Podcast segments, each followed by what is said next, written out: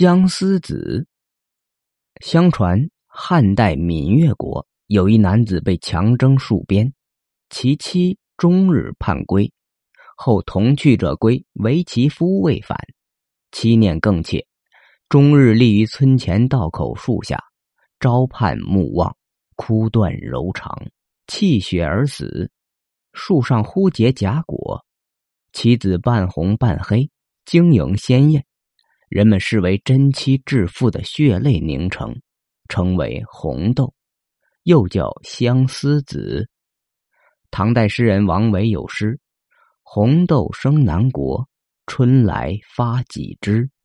劝君多采撷，此物最相思。”诗人根据故事借物抒情，表达相思，委婉含蓄，故成为千古传颂的名诗。